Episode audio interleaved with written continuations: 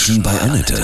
Sie wollen auch mal bei Annette zu Gast sein? Dann rufen Sie uns an. Kostenlos. 0800 33 66 und dreimal die 8. Menschen bei Annette. Heute bei mir zu Gast Ingo Maria Langen aus Ascheberg, Autor und Rechercheur. Guten Morgen, Ingo Maria. Grüße dich. Guten Morgen, lieber Annette. Ich grüße dich auch. Du hast einen Roman geschrieben über den Vatikan, Kammer der Tränen, und du hast ein Recherchebüro. Warum hast du diesen Thriller über den Vatikan geschrieben? Was hat dich da gereizt? Beim Vatikan haben wir ja immer eine Doppelwelt. Der Vatikan gilt als sehr verschwiegen, das ist er auch. Man kommt nur Einblicke, wenn man wirklich gute Kontakte hat. Ansonsten kratzt man allenfalls ein bisschen an der Oberfläche. Und das hat ein bisschen damit zu tun, dass man den Vatikan nicht nur in theologischen, sondern eben auch in hochpolitischen Dimensionen betrachten muss. Mhm. Sehr starke Einflüsse, nicht nur in Italien, sondern weltweit. Und gerade dieses Verborgene ist immer Anlass dafür, sich Gedanken zu machen, aber auch anzuknüpfen an mögliche Geschichten, die man daraus entwickeln kann. Und du bist ein Rechercheur und bist reingekommen quasi ein bisschen in den Vatikan, ja? Ein bisschen kann man so ja, sagen. Cool. Ja, und rausgekommen ist ein spannender Thriller. Erzähl noch mal kurz, worum geht es in deinem Thriller? Kammer der Tränen?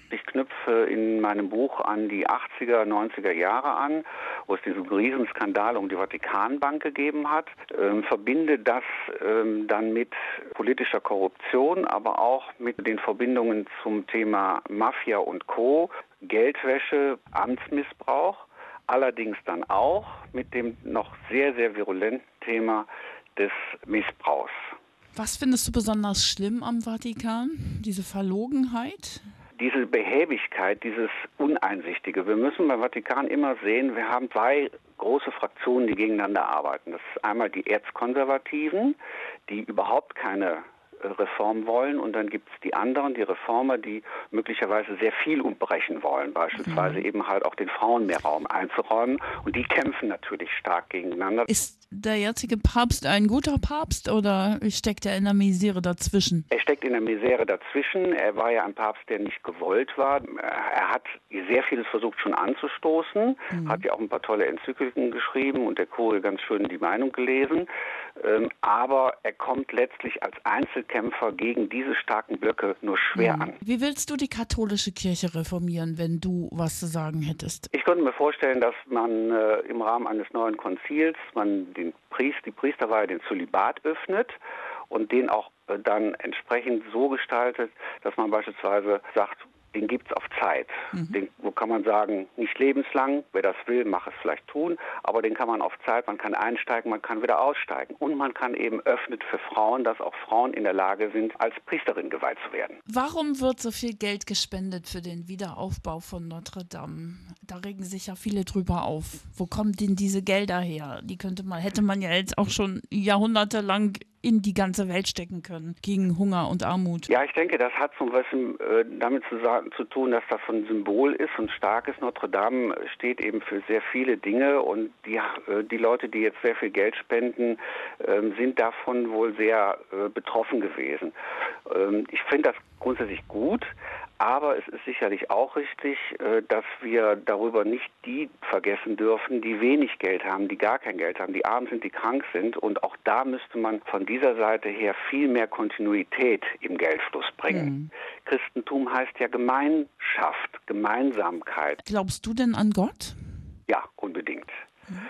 Ich fühle mich als Christ und lebe das, soweit ich es kann, in meinem Umfeld auch, dieses Gefühl, dass mein Leben nicht alleine nur in meinen Händen liegt, das begleitet mich im Grunde genommen ja spätestens so seit der Pubertät.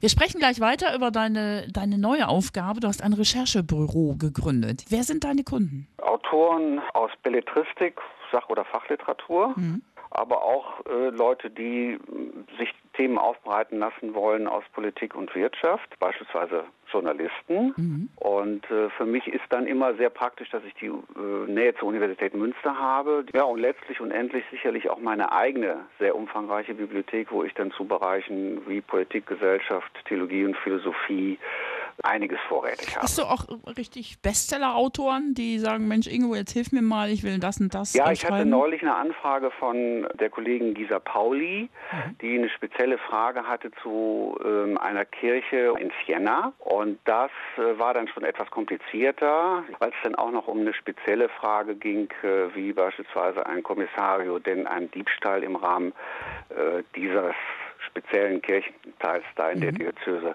recherchieren kann. Sollte man ja meinen, dass Recherche in der heutigen Zeit einfacher ist, weil wir einfach nur googeln quasi. Äh, früher hatten wir ja immer nur den Gang zur Bibliothek tatsächlich. Das stimmt aber nicht, ne? Nein, man macht, man macht natürlich beides. Man nutzt die, man nutzt die neuen Medien, gar mhm. keine Frage. Wikipedia ist sicherlich auch immer eine schöne Anlaufstelle, aber es ist immer nur eins. Und wenn es dann spezielle Themen sind, dann muss man unter Umständen sehr viel graben, sehr tief gehen. Das gibt, gibt das Internet so schnell nicht her. Und äh, dann ist man durchaus auch angewiesen darauf, dass man einen guten Buchbestand hat oder sich den beschaffen kann. Mhm. Warst du schon immer so wissenshungrig? Also du tauchst dann wahrscheinlich so völlig ab in so eine, in so eine Spezialwelt, wenn du was recherchierst und dann bist du erstmal gar nicht wieder da, oder? Ja, das ist so. Ich verbeiße mich dann richtig ins Thema, ja. weil mir das dann auch Freude macht. Ich kann dann stundenlang in der Bibliothek oder in einem mhm. Seminar, wir haben ja viele Spezialbibliotheken in der Uni, äh, sitzen und mich in diesem Thema äh, tummeln und mich da wirklich ganz, ganz tief einarbeiten. Allerdings, wenn es Recherche ist, dann natürlich immer in Bezug auf den Auftrag, der konkret mhm. vorliegt. Und ist es nicht so, dass du manchmal Sachen entdeckst, wo du denkst, du brennst und sagst, das muss ich sofort der ganzen Welt erzählen? Das ist ja Wahnsinn. Ja, so ein bisschen ist das sicherlich so. Das kann man in meinem Blog äh, via-conchi.de ablesen. Da gibt es dann die einzelnen Bereiche, die ich soeben genannt habe, wo ich dann äh, Essays eingestellt habe oder auch Buchrezensionen. Gute Musik hilft ja auch immer. Musik beim Recherchieren, geht das? Ja, das geht, geht. auch. Ah, okay. äh, das geht auch beim Schreiben. Mal will man was Bewegteres haben, mal möchte man etwas haben, was nur so ganz leicht perlt im Hintergrund. Was wollen das, wir denn leicht perlendes jetzt hören? Ich habe mir ausgesucht äh, Aerosmith, I Don't Want to Miss a Thing. Bastelst ja. du einen zweiten Roman gerade? Bestimmt. Ja, ne? ist, ist, ist schon äh, in Vorbereitung. Thema auch wieder Vatikan? Ja, auch wieder Vatikan. Klar. Ja, viel Erfolg und alles Liebe dir. Ja? Lieber Nette, recht herzlichen Dank. Für dir für die nächste Zeit auch alles Gute und toi toi. Vielen Dank. Ingo Maria Lang aus Aschenberg war das. Er ist Autor und Rechercheur.